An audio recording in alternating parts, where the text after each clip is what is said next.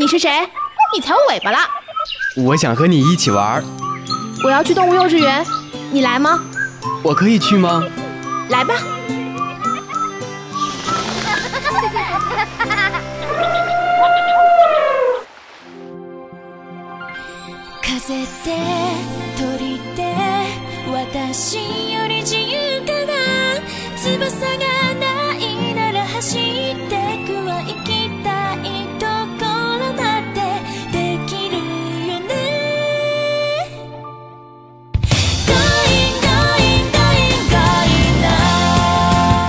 原始电音，疯狂脑洞，纯真八卦。Hello，听众朋友们，大家好，欢迎收听本期的动物幼稚园，我是主播阿款。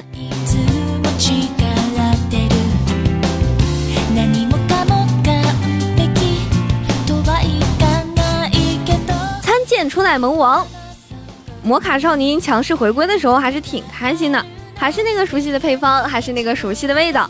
只是我已经从那个每天在家抢着电视看小樱的小屁孩，变成了现在窝在被窝里拿着手机看小樱的成年小孩了，啊，这就是我逝去的青春呐！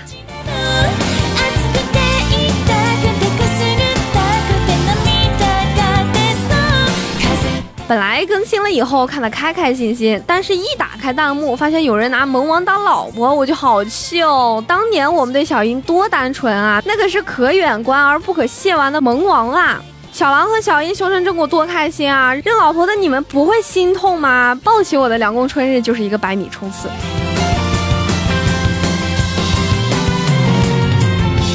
说到萌王啊，那咱们今天就扯一扯日本的萌文化。萌的世界千奇百怪，尤其是在宅之天国日本，不仅仅是少女萝莉，就连传剑枪械，甚至城堡古迹也能抓出萌点来。哎，想必说到这些关键字，一些资深的萌属性爱好者就已经在眼前浮现出来具体的角色了。不得不说，日本那种万物皆可萌的理念，真的是让人非常的佩服。那咱们的小樱呢，就是在二零零二年的最萌大赛中脱颖而出，获得了初代萌王的称号。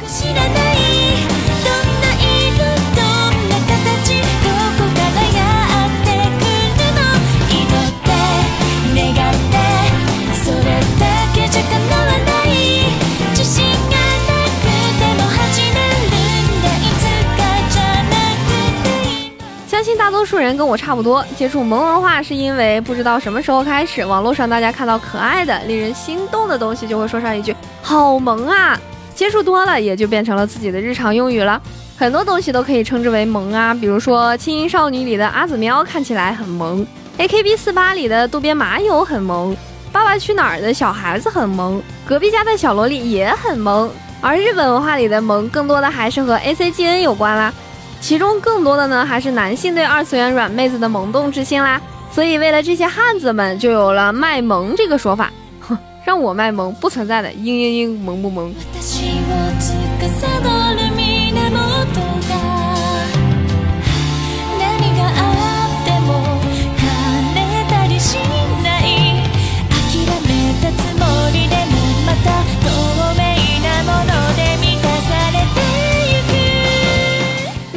上可爱的衣服，做可爱的动作，说可爱的台词，这些只要能击中阿宅的内心，让他们萌发出爱的行为，都是卖萌。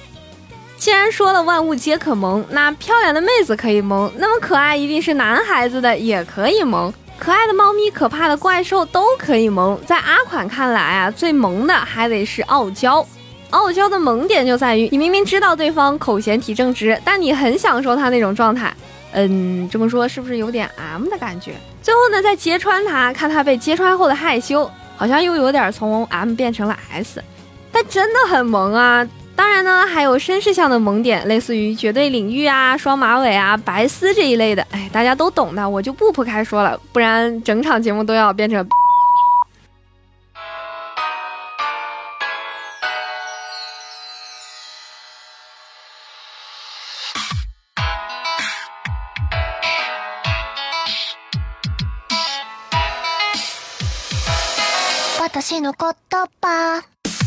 如果身处日本，你一定会和阿款一样冒出这样一句感叹：真的是完全无法避开卡通形象啊！日本的日常生活真的离不开各种各样的卡通形象，它可以是企业的形象代言人，也可以是动漫人气角色，更可以是路边的指示牌。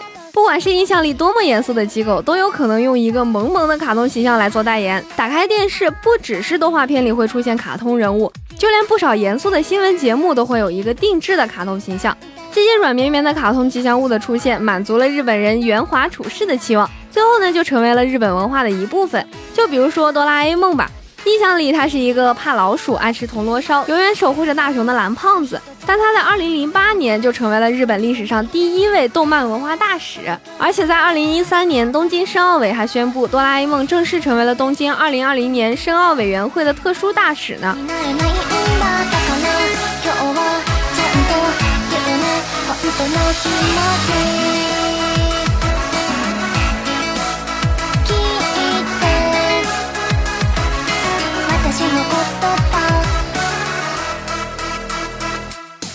语中有个刚诞生不久的新词，叫做“恶心萌”。虽然乍一看这个词语被“恶心”这个明显是贬义的词汇所吸引，把这个词理解为卖萌、弄巧成拙，让人觉得恶心的意思。而且这样理解的人还不在少数。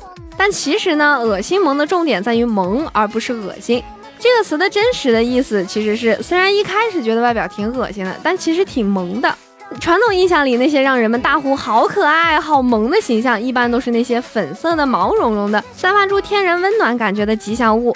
不过这一类的正统形象太多了，多了就会审美疲劳啊，这就反而有了一些长相奇怪，甚至有些恶心元素的形象开始受到大家的追捧。也许在大家心中，那些完美的萌系形象是神坛上受到尊敬的偶像。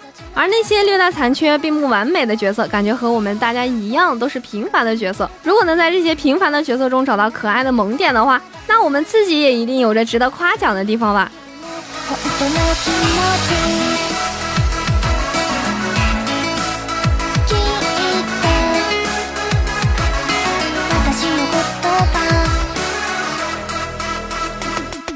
这几年来啊，许多恶心萌的角色都获得了很多的人气，比如羊驼啊、屁桃君啊、传力金等等，都是有名的恶心萌的代表。在日本啊，有这样一位可爱的爷爷，他也很好的诠释了“恶心萌”这个词。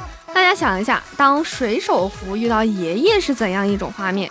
如果有一位上半身是白发苍苍、留着大把胡子，下半身却穿着短裙、露出大腿的男性出现在你的面前，嗯，这呃呃，的确有点难以接受。如果我在街头遇到这样的奇怪搭配，我一定会怀疑自己的眼睛，这可能是我的幻觉吧。但实际上，在见过真实的画面之后呢，水手服爷爷却意外的因为外形的强烈反差受到了追捧。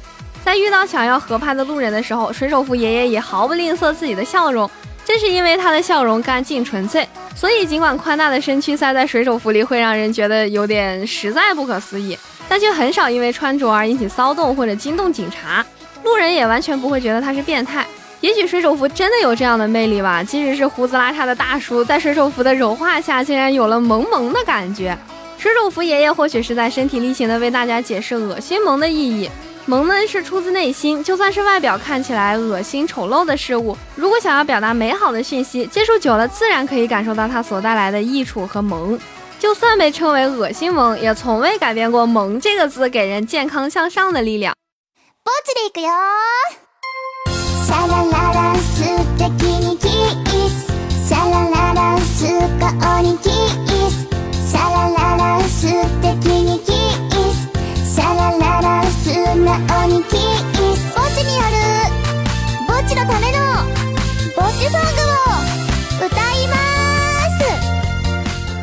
记得有一段时间有一条好玩的推特，内容是跟美国人聊天，被问到为什么搜索日本航空母舰的图像出来的全是美少女呢？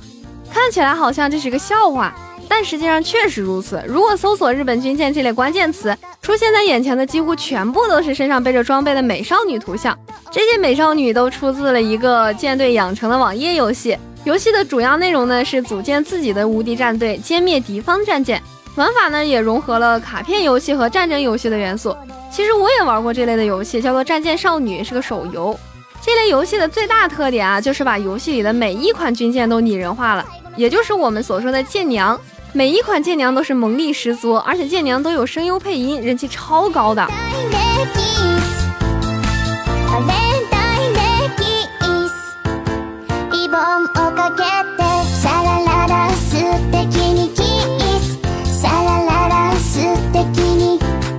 对于日本的拟人化呢？世界上的人称赞 iPhone 的便利，日本人感谢 iPhone，而欧美人感谢乔布斯。在这里就可以看出，对于人抱有感谢之情的欧美人和对于事物抱有感谢之情的日本人之间的不同了。在日本，什么都可以被拟人化，并不只是出现在动漫和游戏中，这是日本自古以来的宗教观的传承，就是尊重自然界一切的思维方式。飞机啊，便利店啊，硬币啊，搜索引擎等等等等，世界上所有的一切都可以变成可爱的形象。估计日本人自己都会被这个国家的妄想力惊呆了。但是这种让人感觉可爱、让人想要去爱、让人无法不爱的可爱形象们，才是日本 A C G 文化得到不断发展的原动力所在吧。私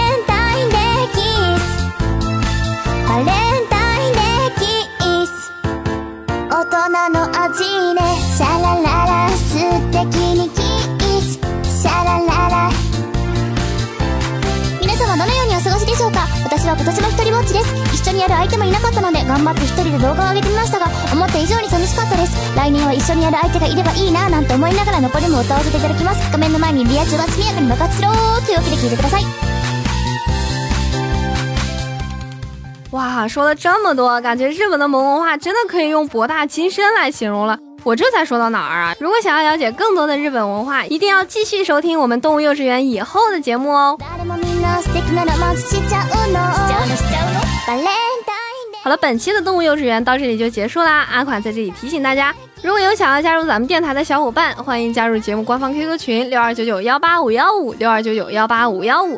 同时呢，也可以关注我们的网易云音乐、蜻蜓 FM、喜马拉雅、懒人听书等主播电台动物幼稚园，收听我们往期的节目，以及新浪微博动物幼稚园和我们积极留言互动。参与节目组织的线下活动，更有多重好礼等着大家。我是阿款，我们下期节目再见，拜拜啦。